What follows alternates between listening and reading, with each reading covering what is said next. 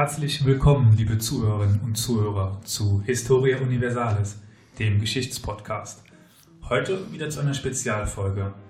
Heute bin ich nämlich wieder unterwegs an der Universität des Saarlandes, genauer genommen im Historischen Institut und noch genauer genommen am Lehrstuhl für Wirtschafts- und Sozialgeschichte, einschließlich Technikgeschichte, glaube ich, dass ich das fast korrekt aufgesagt habe. Umwelt. Umwelt. Geschichte. Genau. Das ist nämlich einem noch sehr wichtig. Und äh, denjenigen, nämlich Dr. Ole Sparenberg, habe ich heute auch zum Gespräch. Und Dr. Ole Sparenberg ist wissenschaftlicher Mitarbeiter am Lehrstuhl für Wirtschafts- und Sozialgeschichte, einschließlich Technik- und Umweltgeschichte. Ähm, und hat diese, seine Dissertation geschrieben zu äh, Segen des Meeres, Hochseefischerei und Walfang im Rahmen des National der nationalsozialistischen Autarkiepolitik. Also herzlich willkommen, Herr Dr. Ole Sparenberg. Ja, vielen Dank, freue mich hier zu sein. Und wir freuen uns als Podcast, Sie auch hier zu haben. Und heute zu einem, ja, man würde nicht sagen, äh, in allererster Linie sagen, einem historischen Thema. Was hat das damit zu tun? Aber wenn man sich näher damit beschäftigt, es gehört zur Zeitgeschichte, würde ich so sagen. Mhm. Und ja, sehr interessant. Und zwar wird es heute gehen um den äh, Meeresbergbau nach Manganknollen. Ähm, da stellen sich jetzt erste Fragen. Und zwar, ähm, was genau ist denn überhaupt Meeresbergbau? Also, wenn man sich jetzt nicht näher damit beschäftigen würde, würde man sagen, Bergbau, das ist doch in Bergen. Ähm, und was sind denn überhaupt Manganknollen? Also zur ersten Frage, was ist Meeresbergbau?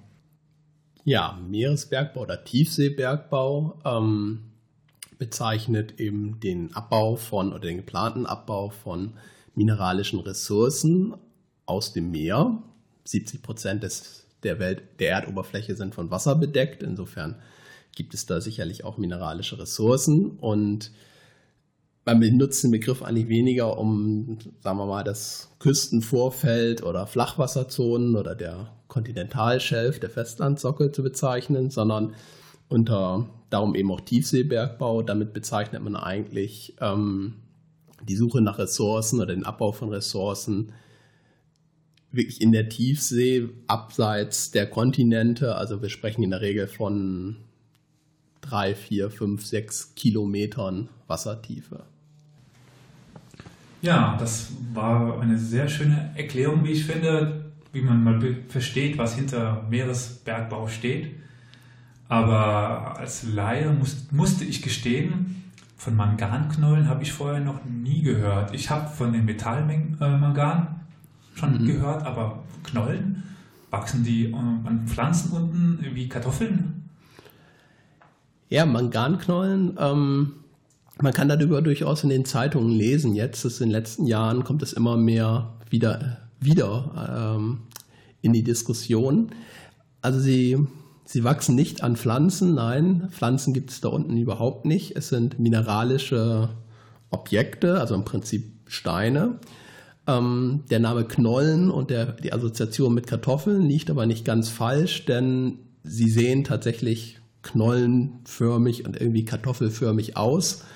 Größe und Form kann variieren, aber äh, sie sind in der Regel bräunlich-schwarz, meist auch von der Form und Farbe und Größe in etwa so wie Kartoffeln, 5 bis 12 Zentimeter Durchmesser im Durchschnitt, die meist ähm, sind so die Durchschnittswerte.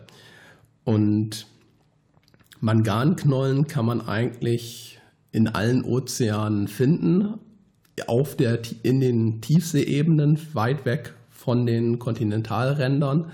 Und dort liegen sie tatsächlich auf dem Sediment, auf der Boden, Meeresbodenoberfläche und zum Teil sehr dicht. Also wirklich, als ob die, der Boden damit gepflastert wäre, mit diesen knollenförmigen, in etwa kartoffelförmigen und kartoffelgroßen mineralischen Objekten dann war mein Vergleich mit den Kartoffeln ja gar nicht so falsch. Ähm, aber es mag offensichtlich sein, aber was sind denn so die Schwierigkeiten bei Manganknollenabbau oder was wären denn die Schwierigkeiten? Schwierigkeit, ähm, Oder zunächst sieht es eigentlich ganz einfach aus. Ne? Also sie liegen einfach auf der Oberfläche. Das ist, ähm, das sieht ja erstmal sehr günstig aus, verglichen damit mit den Verhältnissen, die man beim Landbergbau kennt, wo man in der Regel ja sehr große Mengen Abraum zu, äh, zu entfernen hat. Man muss entweder Stollen graben oder man muss äh, beim Tagebau große Mengen Material bewegen, um überhaupt an die äh, erzführenden Schichten ranzukommen. Und diese Manganknollen dagegen liegen einfach so auf der Oberfläche. Und tatsächlich über weite Strecken, große, sehr große Gebiete sind da einfach mit tatsächlich wie gepflastert. Das sieht also insofern zunächst mal sehr günstig aus. Das Problem ist natürlich, es ist auf hoher See und es ist äh, vier bis fünf Kilometer Wasser darüber. Das macht natürlich den Abbau zunächst zumindest völlig andersartig als das, was man vom äh, Landbergbau gewohnt ist. Vielleicht der Abraum der See, wenn man es so bezeichnen könnte. Ja, aber den muss man nicht beseitigen in der Form. Aber durchdringen muss man ihn auch. Auch die Exploration ist schwierig. Man kann äh, zunächst erstmal nichts sehen. Es ist ein Raum sehr dunkel, sehr hohe Drücke äh, Temperaturen knapp über den Gefrierpunkt. Das Ganze auch auf hoher See in durchaus Sturm- und sogar Hurricane-gefährdeten Gebieten. Das macht die Sache dann eben wieder kompliziert. Aber bevor wir jetzt zum wirklichen oder geträumten oder überlegten Abbau kommen, äh, noch ein paar weitere grundsätzliche Fragen. Und zwar, wann wurden denn überhaupt Manganknollen entdeckt, wenn die ja in 4000 Meter Tiefe liegen? Dass das im Mittelalter noch nicht so gang und gäbe war, die abzubauen, ist irgendwie offensichtlich. Genau. Ähm, lange Zeit hatte man von der Tiefsee völlig nebulöse Vorstellungen oder gar keine. Auch überhaupt die Tiefe der Ozeane war unbekannt und erst im 19. Jahrhundert, späten 19. Jahrhundert beginnt dann die äh, tatsächlich wissenschaftliche Meeresforschung oder die Ozeanographie. Nicht zuletzt, weil es auf einmal einen nicht nur ein wirtschaftliches, äh, wissenschaftliches, sondern auch ein wirtschaftliches Interesse gab, spätestens durch die Verlegung von äh, Unterwasserkabeln, dem ersten Transatlantikkabel und so weiter, musste man sich Gedanken machen, was denn überhaupt der Meeresuntergrund ist. Und ein Meilenstein in der Ozeanographie war die Expedition des britischen Forschungsschiffes HMS Challenger 1872 bis 76. Die fuhren einmal um die gesamte Erde rum und haben verschiedene Untersuchungen und so weiter vorgenommen. Und unter anderem haben sie auch sehr viel gelotet und mit Dretschen, also so eine Art Körbe, die sie runtergelassen haben, eben ins Meer so weit, bis sie den Boden getroffen haben, haben sie Proben hochgeholt. Von diesem Raum, den bis dahin eben, der bis dahin für Menschen völlig unzugänglich war. Und dabei hat man dann sehr häufig auch diese komischen knollenförmigen Objekte gefunden, hat die dann auch wissenschaftlich chemisch analysiert und eben auch schon auf Englisch dann als Manganese Nodules bezeichnet, weil eben Manganverbindungen tatsächlich der, der Hauptbestandteil sind, aber eben längst nicht der einzige. Das hätte ähm, muss man noch dazu sagen. Die, die sind eben benannt nach ihrem Mangananteil, aber das ist nicht äh, Mangan ist nicht das, was dann später wirtschaftlich und bis heute wirtschaftlich interessant war, sondern sie enthalten eine ganze Reihe von Metallverbindungen und darunter auch relativ hohe Anteile, also um die 1% oder weniger, aber das ist für Erz hoch, äh, von Nickel, Kupfer und Kobalt. Und das ist eigentlich das, was bis heute, heute kommen noch einige andere Sachen dazu, aber das ist, was die längste Zeit das wirtschaftliche Interesse an diesen Knollen ausmachte. Insofern ist der Begriff Manganknollen ein bisschen irreführend, ähm, weil Mangan ist bestenfalls von zweitrangigem Interesse. Manchmal liest man deshalb heute auch den Begriff polymetallische Erzknollen, was äh, korrekter ist, aber irgendwie der Begriff Manganknollen hat sich, ähm, hat sich irgendwie gehalten. Aber wie gesagt, um Mangan geht es eigentlich nicht in erster Linie. Naja, der Name ist auch einfach eingänglicher, würde ich so behaupten. Also bis man den Poly... Polymetallische Erzknollen. Da hat man aber erstmal ganz schön viel Gehirnschmalz drauf verwendet, diesen Begriff überhaupt zu lernen. Ähm, wann wurde denn darüber nachgedacht, diese Knollen naja, zu farmen, also wirtschaftlich zu nutzen? Ja, lange Zeit ist man überhaupt nicht. Sie waren seit den 1870ern, wie gesagt, bekannt, wurden auch in Museen ausgestellt, ähm, aber so in etwa wie man heute Mondsteine ausstellt, also einfach als ein als ein Objekt aus einer gänzlich fremden, weit entfernten Welt. Und ähm, das änderte sich erst in der Nachkriegszeit, speziell nach 1958, 59. Da war das internationale geophysikalische Jahr, was sehr viel die Forschung, im, gerade auch im Bereich Meeres- und Polarforschung vorangebracht hat. Und ab da begann man dann darüber nachzudenken, dass das ja auch irgendwie eine Quelle von Erzen sein könnte. Die Idee wurde dann vor allem von einem Amerikaner, John L. Miro, äh, popularisiert. Der hat dann 1965 ein Buch veröffentlicht und das sich eben mit ähm, Ressourcen aus dem Meer im Allgemeinen beschäftigt, aber da ist er besonders eben auf diese Manganknollen und die Tiefsee eingegangen und spätestens ab 1965 ist diese Idee eigentlich äh, in, ist, ist, die, ist die Idee sozusagen, hat Fahrt aufgenommen. Und ab dann äh, ist die Idee eines kommerziellen Tiefseebergbaus ähm, in sehr vielen westlichen Industrieländern verfolgt worden. Wieso kam es denn jetzt zu dieser Idee, Tiefseebergbau zu machen? Wahrscheinlich doch wegen technischen Fortschritten. Wie sahen denn diese technischen Fortschritte in dieser Zeit aus? Ja, und da kommen eine Reihe von Sachen zusammen. Und eigentlich ist das ein ganz gutes ähm, Beispiel, wie man sehen kann, was eigentlich eine Ressource oder ein Rohstoff eigentlich ist. Also kein Stoff ist an sich eine Ressource, sondern ähm, es muss erstmal ein Interesse und die Möglichkeit bestehen, ihn zu nutzen. Und dann werden Dinge, die vorher einfach nur neutrale Dinge waren, äh, werden dann auf einmal neu wahrgenommen als eine Ressource.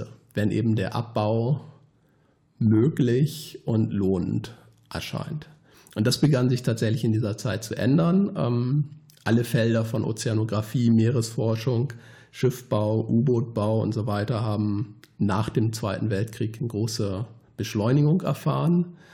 Ähm, häufig auch mit so einem gewissen utopischen Überschuss. Also man hat sich in den 60er Jahren gedacht, dass man bald Siedlungen auf dem Meeresboden äh, haben würde, dass der Mensch im Inneren der Ozeane wohnen würde. Das ist im Science Fiction dieser Zeit auch ein sehr populäres Element. Ähm, überhaupt hat man sich in den 60er Jahren oft Weltall und Ozeane irgendwie parallel vorgestellt, auch wenn Sie sich so Grafiken aus der Darstellung aus der Zeit angucken, eben gerade in so populären Sachbüchern, dann ist es häufig gar nicht so genau zu erkennen, ist das jetzt auf der, soll das jetzt auf dem Mond sein oder im Ozean?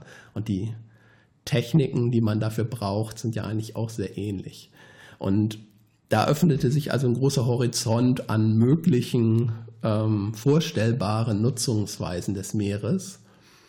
Und verglichen damit erschien jetzt dieser Tiefseebergbau, wo es anscheinend nur darum geht, diese Dinger von der Oberfläche aufzupicken, äh, erschien gar nicht so utopisch zu sein. Also vor diesem Hintergrund erschien das eigentlich ein sehr, ein eher konservatives und konventionelles und machbares Projekt zu sein. Also auf der einen Seite ist es erschienen jetzt auf einmal möglich. Das hatte eben tatsächlich mit technischem Fortschritt sehr viel zu tun in der gesamten Unterwassertechnik.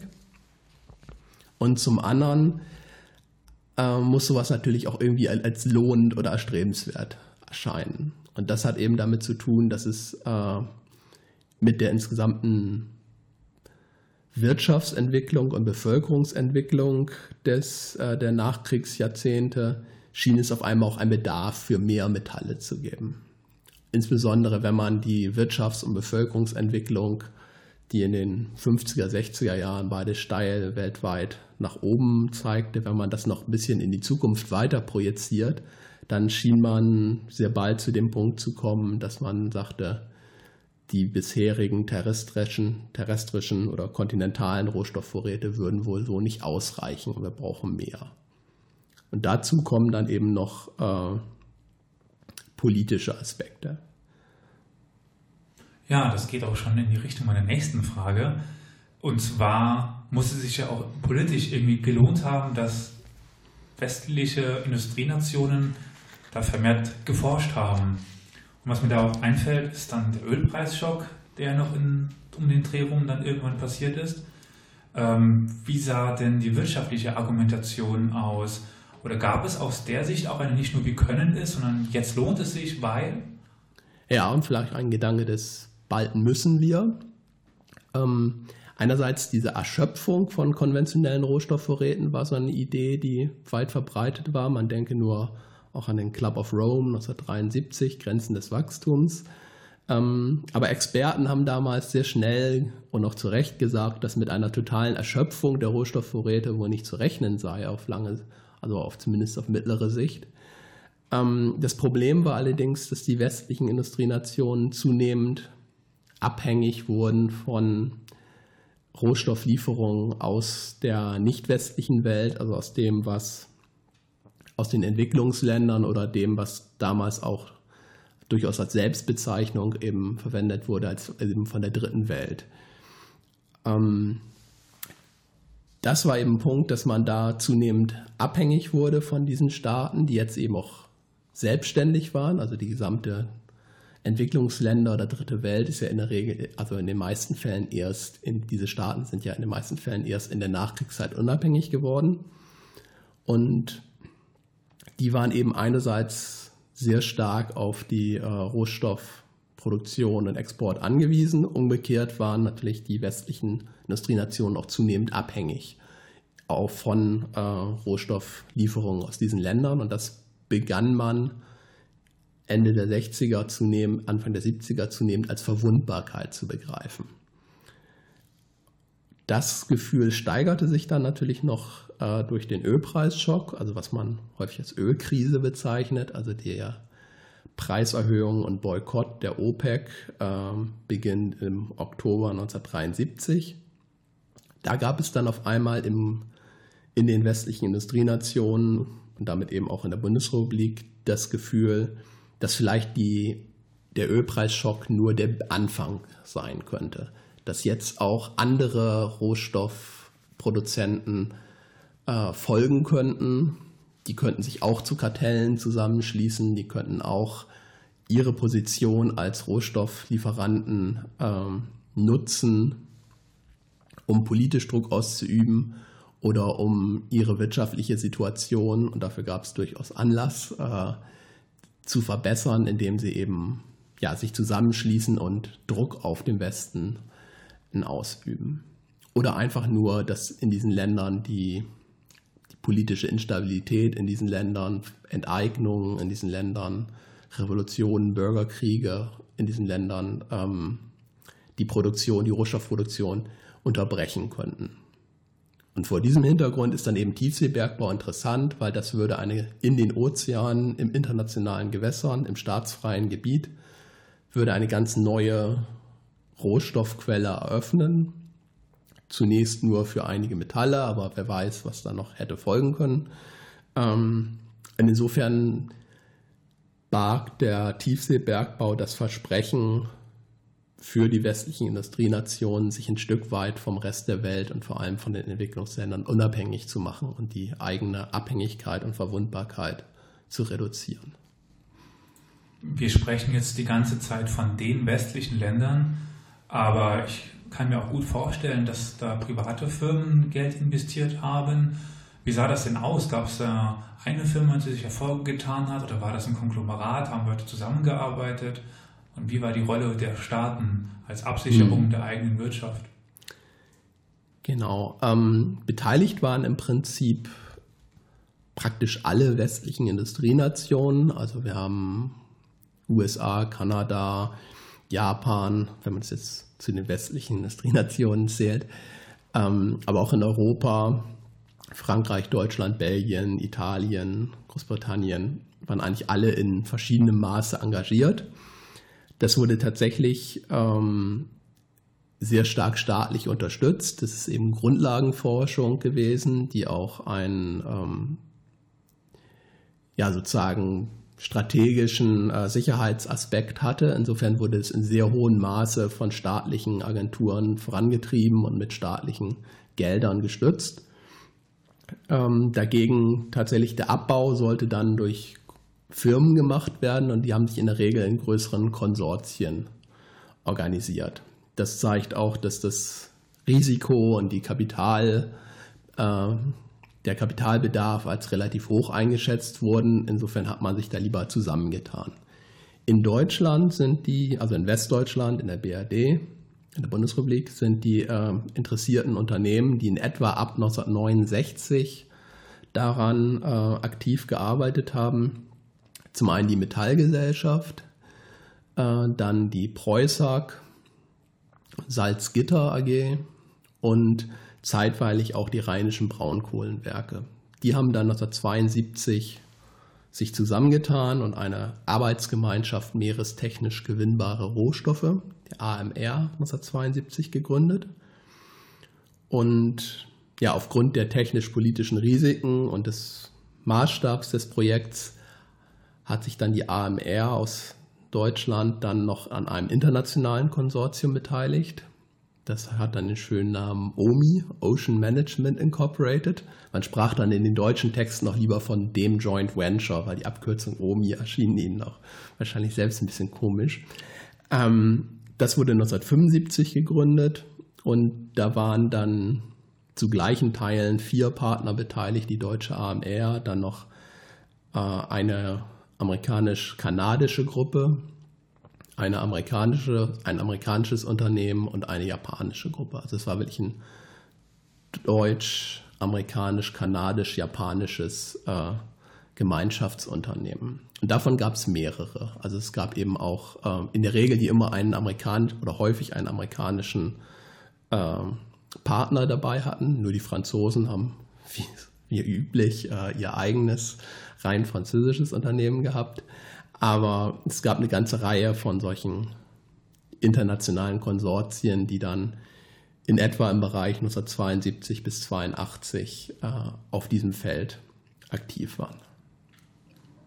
Ja, also hat die Menschheit mal zusammengearbeitet, auch wenn es dann ja im Endeffekt erstmal nicht so funktioniert hat. Aber dazu später. Oder die westlichen Industrienationen. Ja, ne? Die, die sich leisten konnten. Genau, das gehört natürlich auch dazu. Es war sozusagen, es erschien als eine ideale Rohstoffquelle, auch es erschien als unerschöpflich. Die Zahlen wurden, also die Schätzungen der Vorräte, über die man da sprach, äh, waren sehr, sehr hoch.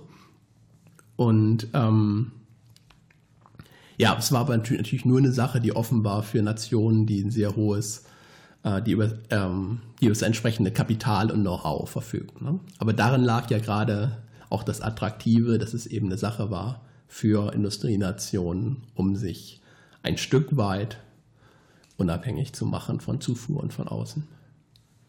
Ähm, dann habe ich in Vorbereitung auf das heutige Gespräch von einem Schiff gelesen, einem speziellen Schiff der Amerikaner. Ähm, bei diesem ersten Namen tue ich mir immer so schwer. Huge, hoffe ich jetzt mal. Cloma, Hughes, ich, ja. ja. das ist schon immer mein äh, Nemesis gewesen, der amerikanischen, englischen Namen.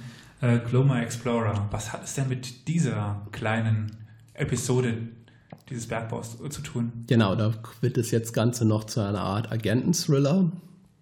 Ähm, die Hughes Gloma Explorer war ein Schiff, das gehörte dem äh, amerikanischen Milliardär Howard Hughes. Ähm, einige haben vielleicht mal schon von dem gehört. Das war eine sehr exzentrische Persönlichkeit. Sein Leben wurde vor einigen Jahren auch in einem Kinofilm äh, zum Gegenstand gemacht mit Leonardo DiCaprio, The Aviator. Ähm, da ging es aber um einen ganz anderen Aspekt des Lebens von diesem exzentrischen Millionär oder Milliardär. Und der hat eben bereits 1973, 74 dieses Schiff bauen lassen mit einem gewaltigen Aufwand und hat das in den Pazifik geschickt um da Manganknollen zu bergen, also Tiefseebergbau zu betreiben. Und das erschien schon den zeitgenössischen Beobachtern ein bisschen komisch, weil die anderen Unternehmen zu diesem Zeitpunkt oder die anderen Interessenten noch im Stadium der Grundlagenforschung oder der oder vielleicht eher der Prospektion und Exploration waren und noch nicht so weit waren, tatsächlich ein Spezialschiff zu bauen und tatsächlich äh, da schon äh, aktiv aufzubrechen für den Tiefseebergbau. Und tatsächlich war das auch nicht, was dieses Schiff vorhatte, sondern das war eigentlich nur eine Cover-Story von der CIA und es ging eigentlich darum, im Pazifik ein gesunkenes sowjetisches U-Boot zu bergen, weil man erhoffte, sich dadurch Kenntnisse über die sowjetische U-Boot-Technik und eventuell auch Codebücher und solche Sachen, die man da bergen wollte. Hat wahrscheinlich auch geklappt, so genau weiß man das nicht. Ähm, also auf jeden Fall, da diente dieser Tiefseebergbau nur als Tarngeschichte, um das, äh, um eine Erklärung zu liefern, warum man ein großes spezielles Schiff baut, was etwas sehr Schweres aus der Tiefsee bergen soll. Ne? Und die, ähm, die Geschichte erschien Zeitgenossen schon etwas komisch und der, die Tarnung hat auch nicht lange gehalten. Also schon im März 1975 konnte man in der Zeitung lesen, worum es eigentlich wirklich gegangen ist. Also die Tarnung ist relativ bald aufgeflogen. Natürlich kann man sich jetzt überlegen, wie, welchen Einfluss das auf die Tiefseebergbauprojekte gehabt hat. Also es könnte natürlich sein, dass es einerseits eine, dass es ein beschleunigenden Fakt, ein beschleunigender Faktor gewesen ist, wenn man sieht, dass ein Interessent offenbar schon voranprescht. Das könnte die anderen Konsortien und Interessenten bewegt haben, dann ebenfalls ihre Arbeiten zu beschleunigen. Andererseits muss man sagen, dass diese Geschichte von Hughes tatsächlich relativ bald aufgeflogen ist. Insofern wird es wahrscheinlich die ernsthaften Interessenten nicht sehr beeinflusst haben. Aber es zeigt eben auch, dass Tiefseebergbau zu dieser Zeit ein völlig plausibles und bekanntes Thema war, weil sonst würde es sich nicht als Coverstory für so ein Geheimdienstunternehmen eignen. Dieses Spezialschiff wurde dann später übrigens tatsächlich für Tiefseebergbauversuche eingesetzt, weil es, es ja nun mal eben existierte und es wahrscheinlich sonst keine, kein, keine Verwendung für dieses sehr aufwendige und sehr teure Schiff gab. Dann haben wir jetzt ja sowohl die Pseudo-Verwendung eines Schiffes und ganz viel Grundlagenforschung. Also bis jetzt Tiefseebergbau noch nicht funktioniert. Hat es denn irgendwann mal funktioniert? Wie sieht denn die Entwicklung aus? Gab es dann den Abbau auf den Tiefseeböden irgendwann? Ja, einen kommerziellen Tiefseebergbau oder eine kommerzielle Förderung nach Manganknollen hat es bis heute noch nie gegeben. Insofern ist das Ganze bisher immer nur ein Projekt geblieben. Es hat allerdings dann als Höhepunkt dieser Entwicklung, über die wir sprechen, im Jahr 1978 drei Testversuche, drei Test, also Pilot Mining Tests hat man meist gesagt, drei Testförderungen gegeben, darunter als erste erfolgreiche Testförderung eine von dem eben von diesem Ocean Management Incorporated Unternehmen, an dem die westdeutschen Firmen beteiligt waren. Den gelang es im Frühjahr 1978 das erste Mal die kontinuierliche Förderung von Manganknollen ähm, aus dem Pazifik. Da wurden ungefähr in mehreren Testläufen über mehrere Wochen ungefähr 800 Tonnen äh, geborgen. Das Material brauchte man auch, weil man muss ja danach auch diese, die Verhüttungsprozesse erproben und dafür braucht man ja überhaupt erst auch Material. Also es ist nicht nur einerseits damit getan, das, das Material auf dem Tiefseeboden abzubauen, sondern dann muss man auch Techniken entwickeln, um dieses Erz was sich chemisch sehr stark von Landerzen unterscheidet, um das dann eben auch zu verhütten und daraus Metalle zu machen. Dafür brauchte man eben auch eine gewisse Menge, mehrere hundert Tonnen von diesem Material. Ähm, 800 Tonnen klingt aber viel, aber letzten Endes ist es das nicht. Für einen kommerziellen Abbau rechnete man mit äh, Größenordnungen von 10.000 Tonnen am Tag, die man bräuchte, um wirtschaftlich arbeiten zu können. Insofern waren diese Fördertests 1978, die bis heute den Höhepunkt darstellen, waren eben sehr kleinformatige Testläufe. Was man noch sagen muss, ist, dieses ganze ökonomische Interesse hat sich immer sehr stark bis heute eigentlich auf den Pazifik beschränkt. Aus diversen geologischen, ozeanografischen Gründen liegen die interessantesten und best äh, erforschten Bestände oder Lagerstätten in einem Meeresgebiet, grob gesagt zwischen Hawaii und Mexiko. Und da fernab der Küste, äh, in einem Gebiet, was ja zwischen zwei Bruchzonen auf dem Ozeanboden, das wird deshalb meist als Clarion Clapperton Fracture Zone bezeichnet. Ähm, also grob gesagt zwischen Hawaii und Mexiko. Da spielt sich eigentlich der Großteil dieser Geschichte bis heute ab. Und bei dieser ersten Probeförderung, wie ist man denn da vorgegangen mit der Förderung? Hat man Taucher runtergeschickt, um die Sachen aufzusammeln, Riesenstaubsauger, Fangnetze? Wie ist das denn? Wie, wie kann man denn Manganknollen fördern oder wie haben die sich das damals vorgestellt? Ja, die technische Herausforderung liegt tatsächlich darin, einen kontinuierlichen Prozess ähm, auf die Beine zu stellen. Also man konnte schon vorher eben seit dieser seit dem 19. Jahrhundert einzelne Manganknollen bergen, indem man irgendwie eine Art Korb oder Eimer herunterlässt und das dann eben von der Oberfläche abkratzt und wieder hochholt. Nur allein das vier Kilometer runter und hoch äh, braucht sehr viel Zeit. Also für eine kommerzielle Förderung braucht man einen kontinuierlichen Prozess. Und tatsächlich hat man da sehr bald an sowas in etwa wie so eine Art Staubsauger oder Rasenmäher gedacht.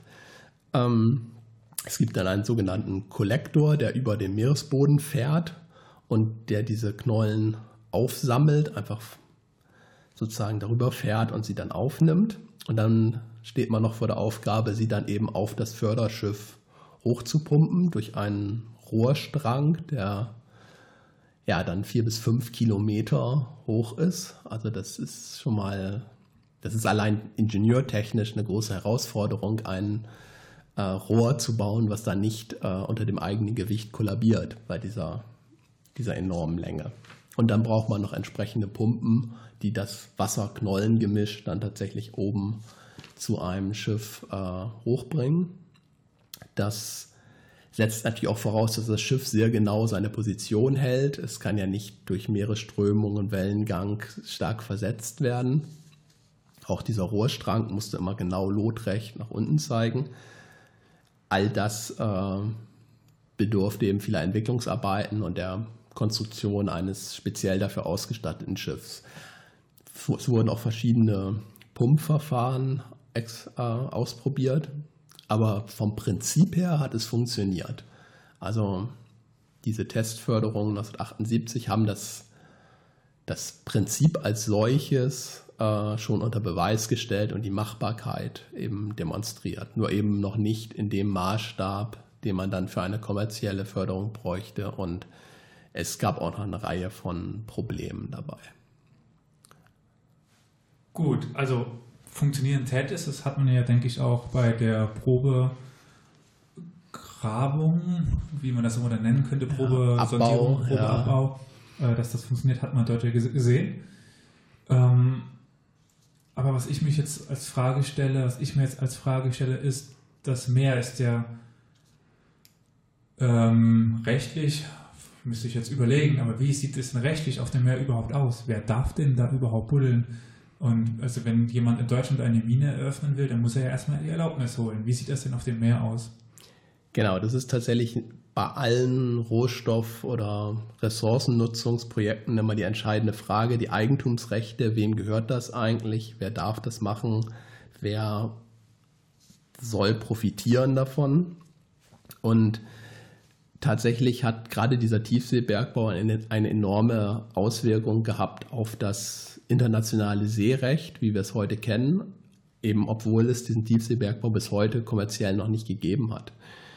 Ähm, das ursprüngliche Seerecht, wie es sich seit der frühen Neuzeit herausgebildet hat, ähm, sieht eigentlich das Meer, die hohe See als frei vor. Das ist die Freiheit der Meere, das ist allen Nationen gleichermaßen zugänglich. Es gibt lediglich dünne, also schmale Streifen an Hoheitsgewässern, in der Regel früher drei Seemeilen, ähm, die den Küstenstaaten gehören und jenseits von dessen ist alles frei, darf von jedermann frei genutzt werden. Sowohl, wobei damals, also bis zu diesem, bis ins 20. Jahrhundert waren die einzigen Nutzungsweisen, die man sich vorstellen konnte, eigentlich Schifffahrt und eventuell noch Fischerei, aber selbst Fischerei ist in der Regel nahe der Küste. Also das Seerecht hat eigentlich das wieder gespiegelt, dass es nur um Handel ging, auch um, auch um militärische Seefahrt. Also das Seerecht war eigentlich geprägt durch die Interessen der großen Handelsnationen und deshalb eben diese Freiheit der Meere. Und das geriet jetzt in der Nachkriegszeit zunehmend äh,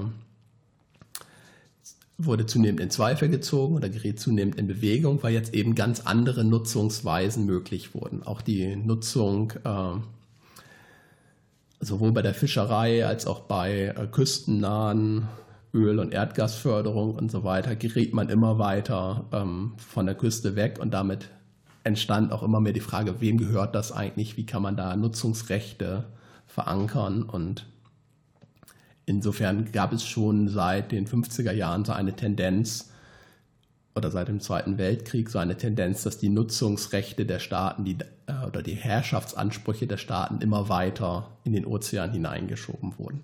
Aber die Tiefsee galt davon eigentlich zunächst ausgenommen und darin lag auch gerade eine der entscheidenden ähm, attraktiven Punkte des aus westlicher Sicht für diesen Tiefseebergbau. Ne? Also dass es eben Ressourcen waren, die rechtsfrei waren, die, die also jeder oder die herrschaftsfrei waren, die jeder sich aneignen konnte. Jeder, der das Kapital und das Know-how besaß.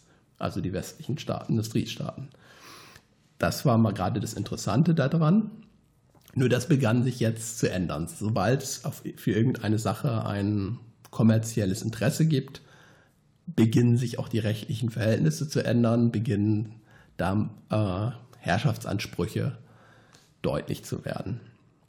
Und das begann hier schon vor allem 1967, als der maltesische Botschafter, man wundert sich, aber da hat Malta jetzt mal eine Vorreiterrolle gehabt, beziehungsweise sein Botschafter bei der UN, Arvid Pardo, der hat 1967 in der UN-Generalversammlung vorgeschlagen, man solle doch diese langsame Erweiterung der Hoheitsansprüche der Staaten stoppen und sagen, alles jenseits der bisherigen Hoheitsgebiete ist nicht aneignenbar, aber es soll auch nicht wie bisher frei für jeden greifbar bleiben, sondern er hat vorgeschlagen, das zum gemeinsamen Erbe der Menschheit zu erklären, als Common Heritage of Mankind.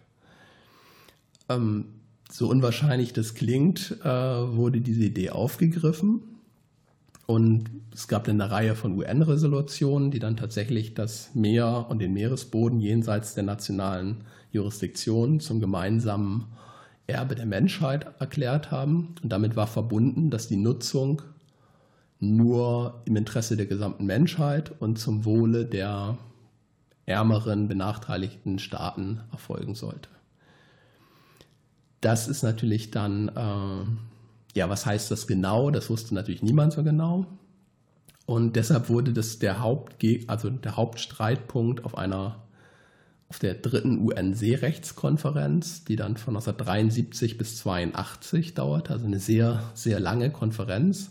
Das spiegelt einerseits die Komplexität des Themas wider. Damals wurde das Seerecht komplett überarbeitet, also eigentlich das, was in dem Zeitalter der Entdeckung und der Segelschifffahrt entwickelt wurde, wurde jetzt in das Zeitalter der, ja, der Fangfabrikschiffe, der Bohrinseln und des Tiefseebergbaus irgendwie angepasst und der nuklearen Bewaffnung. Ähm, und da entstand eigentlich dieses Seerecht, wie wir das heute kennen.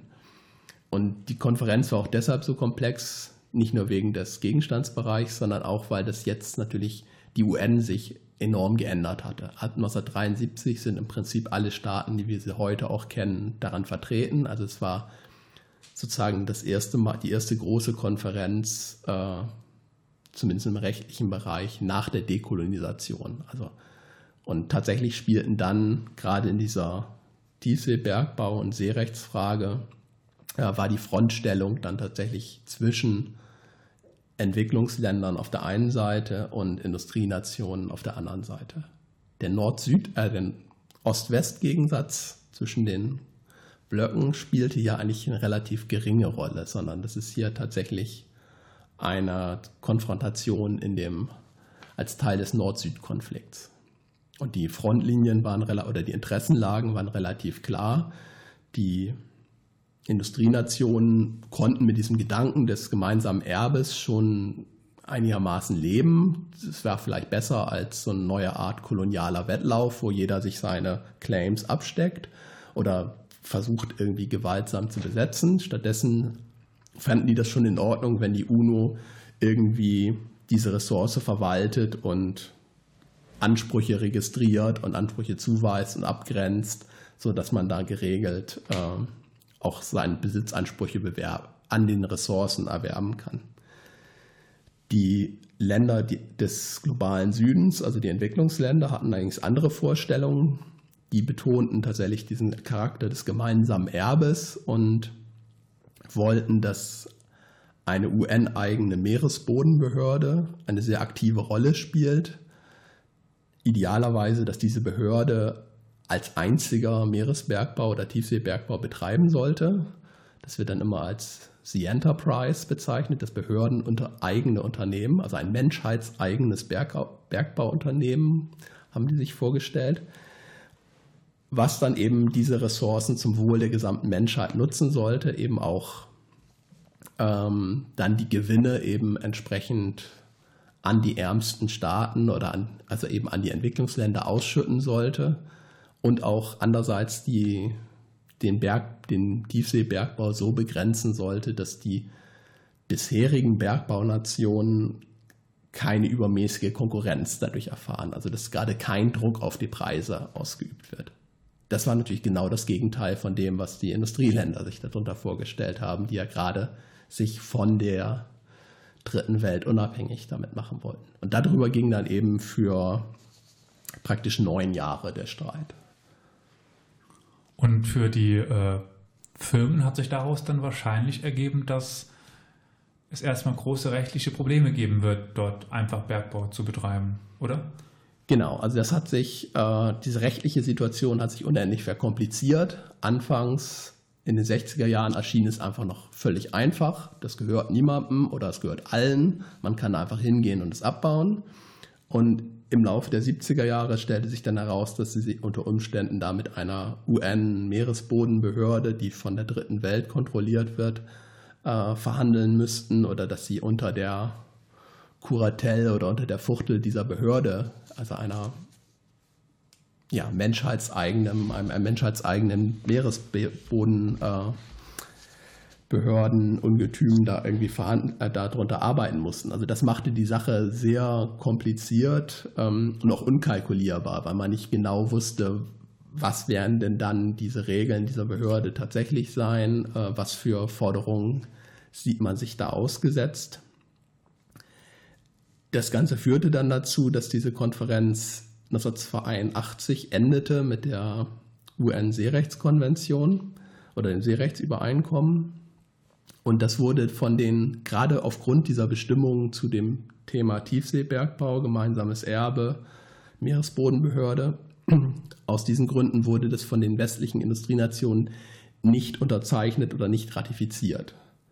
Damit hat man dann einerseits die Situation, dass die Staaten und die Unternehmen daran auch nicht gebunden waren, weil dieses Abkommen trat zunächst nicht in Kraft. Äh, es es war sozusagen so ein Führersieg der dritten Welt. Die hatten zwar ihre Vorstellungen durchgedrückt, aber damit ein Seerechtsübereinkommen geschaffen, was nie in der Form in Kraft getreten ist. Dann gab's, ähm, haben die westlichen Industrienationen versucht, stattdessen nationale und bilaterale Regelungen zu treffen. Also es gibt ein deutsches Meeresbergbaugesetz aus dieser Zeit und man hat dann auch zwischen der BRD und, der, und den USA und anderen Staaten sich gegenseitig dann seine Claims anerkannt und versucht, Konflikte zu vermeiden. Aber für die Industrie ist das eine sehr unklare Situation gewesen, weil man einfach, weil es kein universell gültiges äh, Recht gegeben hat. Und ob einem dann tatsächlich die als bundesdeutsches Unternehmen die Bundesmarine irgendwo auf dem Pazifik helfen würde, die Rechte durchzusetzen, war relativ zweifelhaft. Und sowas mögen einfach Bergbauunternehmen überhaupt nicht, wenn es keine klaren Eigentumsrechte gibt. Also wenn man nicht genau sagen kann, wenn man kein klares Recht hat, sondern es verschiedene konfliktierende Ansprüche auf die Ressource gibt. Und insofern war die Situation dann spätestens Anfang der 80er Jahre relativ verfahren. Also man hatte ein UN-Recht, dem der Westen aber nicht beigetreten ist und was auch extrem ungünstig war für aus, also aus Investorensicht. Und auf der anderen Seite hatte man eben ein nationales Recht, von dem man aber nicht wusste, ob es durchsetzbar ist. Naja, ob die Bundeswehr überhaupt bis dahin gekommen wäre und nicht früher abgesoffen wäre, ist jetzt eine ganz andere Frage. Ähm, aber wenn man dann jetzt in die 80er Jahre schaut, dann verschwindet ja irgendwann das Interesse an der Tiefs am, am Tiefseebergbau. Das hing ja wahrscheinlich einerseits mit der rechtlichen Komponente zusammen, aber ähm, gab es auch andere Komponenten? Und welche Rolle spielten dann die Metallpreise in, in dieser Zeit? Ja, also tatsächlich haben sich eigentlich alle Faktoren, die anfangs günstig für dieses Projekt schienen, bis in die 80er Jahre völlig gegenläufig entwickelt. Also einerseits diese rechtliche Situation war sehr unklar und sehr ungünstig geworden und dann auch die, ähm, die Preisentwicklung auf den internationalen Rohstoffmärkten. Also letzten Endes hängt natürlich die Wirtschaftlichkeit so eines Projekts ganz wesentlich davon ab, äh, was kriegt man eigentlich für diese Ressource, wie sind eigentlich die Preise. Und da kann man oder konnte man sehen, dass Metallpreise seit, den, seit der Mitte der 60er Jahre stark angestiegen waren. Das war dann eigentlich auch einer der wesentlichen Auslöser für das Interesse.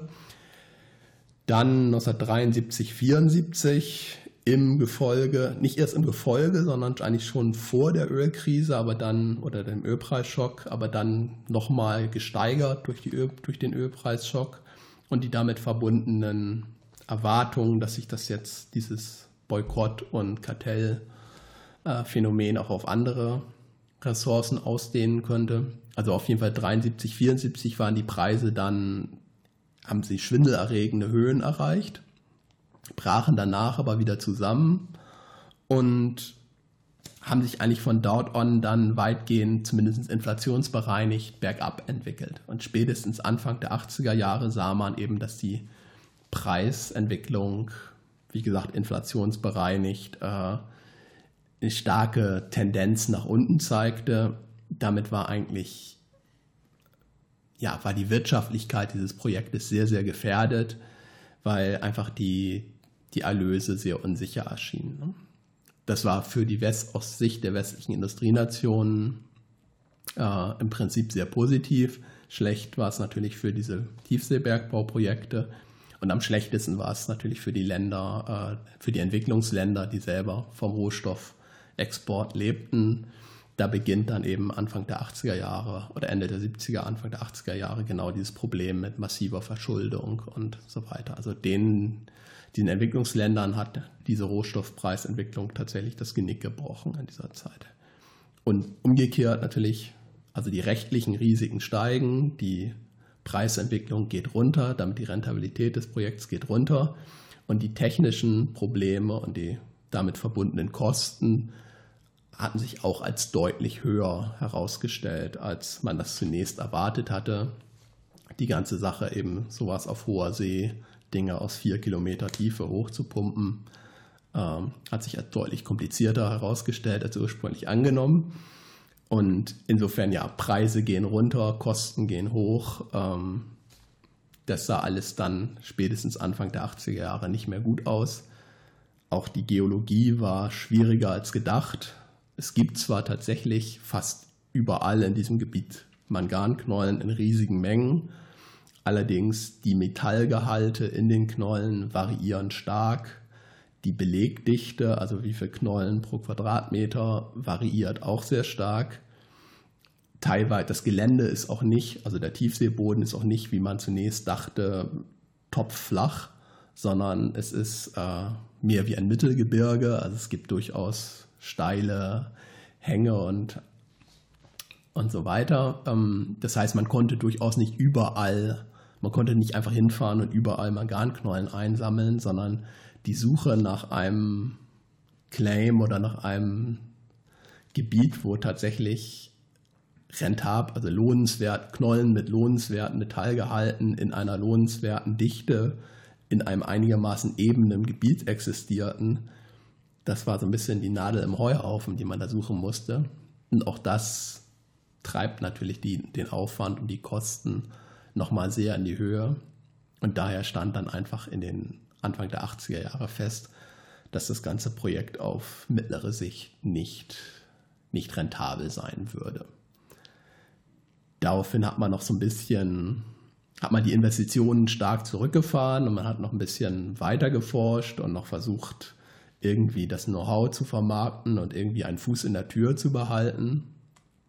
Aber spätestens dann Mitte der 80er Jahre wurden die, waren eigentlich auch die entsprechenden Abteilungen in den Unternehmen weitgehend abgewickelt und das ganze Engagement sehr, sehr stark zurückgefahren und das Projekt war versank dann sozusagen wieder, im, wieder in der Tiefsee.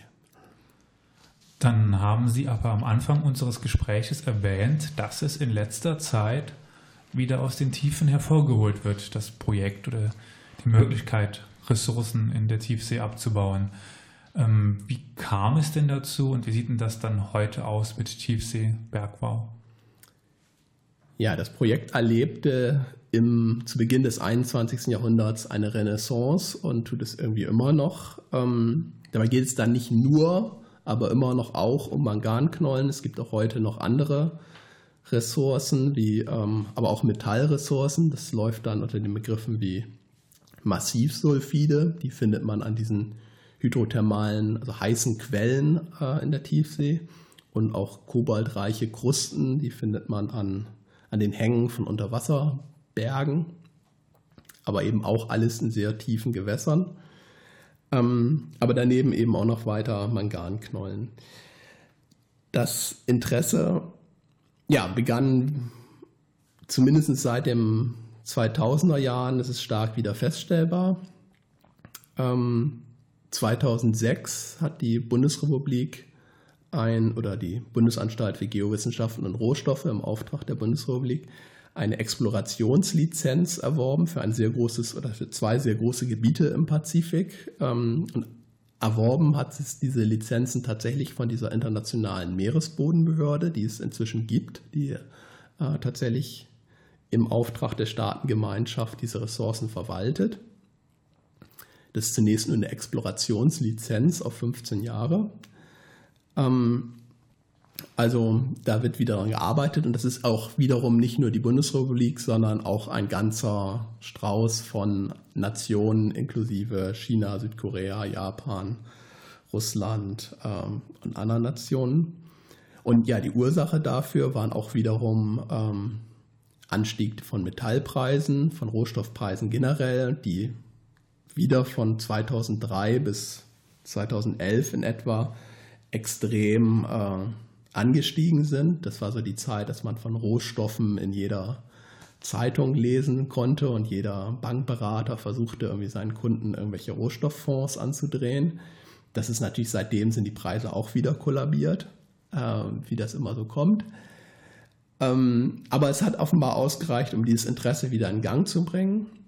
Auch dieser strategische Gedanke taucht wieder auf. Ähm, erinnern sich vielleicht auch manche Hörer, dass vor einiger Zeit, gerade so 2009, 2011, äh, in den Zeitungen überall von den seltenen Erden äh, die Rede war, die man eben diesen ganz besonderen, angeblich sehr, sehr seltenen Metallelementen, die man vor allem für so Hochtechnologieprodukte wie Handys, Elektromotoren, Windkraftgeneratoren und so weiter braucht, also vor allem für Magnete.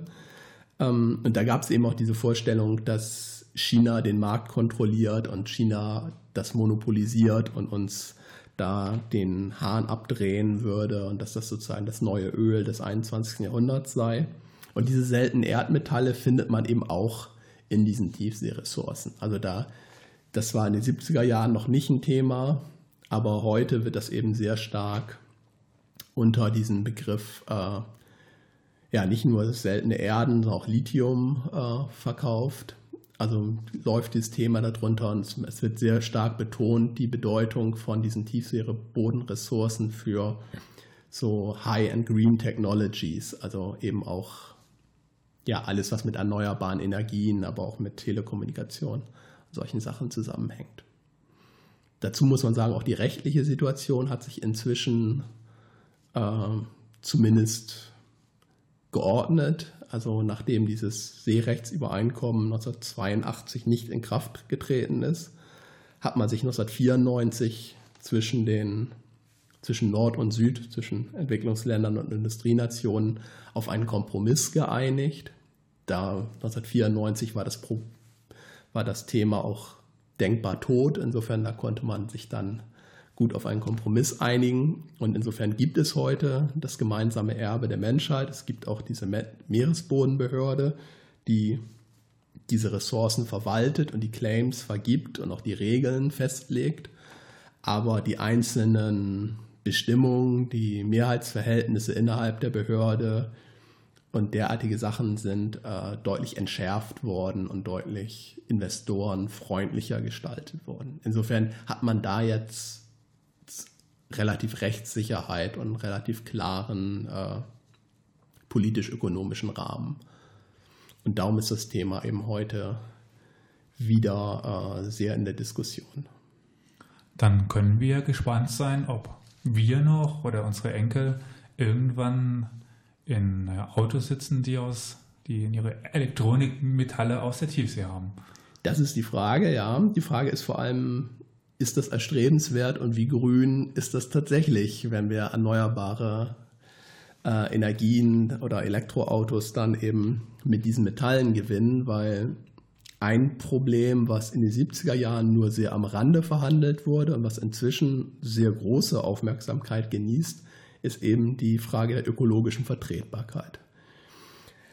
Das ist auch nicht so einfach zu beantworten, ähm, aber auf jeden Fall heute, wenn man einmal Tiefseebergbau oder Deep Sea Mining oder Manganese Nodules oder so weiter googelt, ähm, wird man feststellen, dass so der Bereich der Umweltorganisationen, der NGOs da sehr aktiv auf dem Gebiet sind und das Thema sehr für sich entdeckt haben. Greenpeace und auch spezielle äh, Seas at Risk, spezielle Organisationen, die nur dieses oder das Thema Meeresumweltschutz haben. Und ähm, ja, die kritisieren es eben sehr stark, dass man da mit diesem Tiefseebergbau in eine Umwelt eingreifen würde, die bisher kaum vom Menschen berührt ist und vor allem über die wir bisher relativ wenig wissen. Oder das, was wir darüber wissen, wissen wir eigentlich im Zusammenhang von Forschung über den Tiefseebergbau. Und das ist letzten Endes eine Frage, wie man diese Umwelt des Tiefseebodens wahrnimmt und wertschätzt. Also da ist sicherlich nicht keine spektakulären großen Tierarten. Also gibt es keine Wale und keine. Also es ist tatsächlich sowas wie Seegurken sind da die Haupttierarten, äh, die man dort findet. Ähm, aber es ist eben auch ein sehr spezieller, einzigartiger Lebensraum und man weiß, alles, was da passiert, passiert sehr, sehr langsam. Also kein Licht, enorm hoher Druck, Temperaturen knapp über den Gefrierpunkt. Alle biologische Aktivität ist da einfach sehr, sehr langsam. Äh, und man weiß nicht, wie diese Lebensgemeinschaften da auf diese Störung reagieren würden. Inwieweit die auf diese Knollen angewiesen sind, offenbar ja. Also was passiert, wenn man diese Knollen wegnimmt?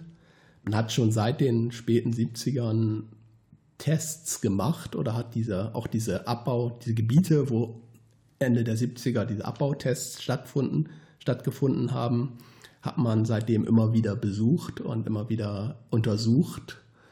Das kann man heute natürlich auch deutlich besser als früher und man hat versucht zu sehen, inwieweit sich die das Ökosystem da wieder erholt hat oder inwieweit die Lebewesen zurückgekehrt sind.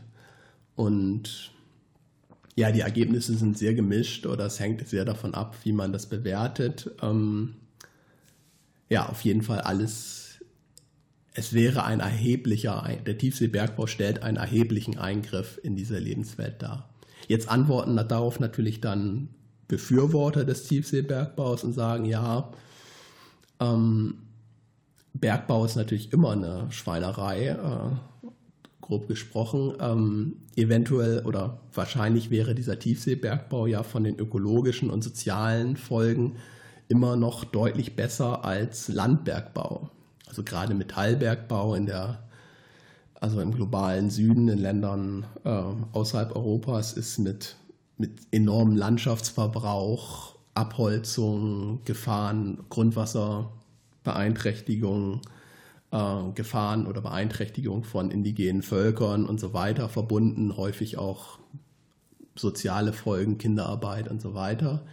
Ähm, und ja, Fürsprecher des Tiefseebergbaus sagen da natürlich, das wäre alles bei einem Tiefseebergbau nicht der Fall. Das äh, Lithium oder das Nickel oder die seltenen Erdmetalle, die man da gewinnen würde, wären sozusagen geradezu grün.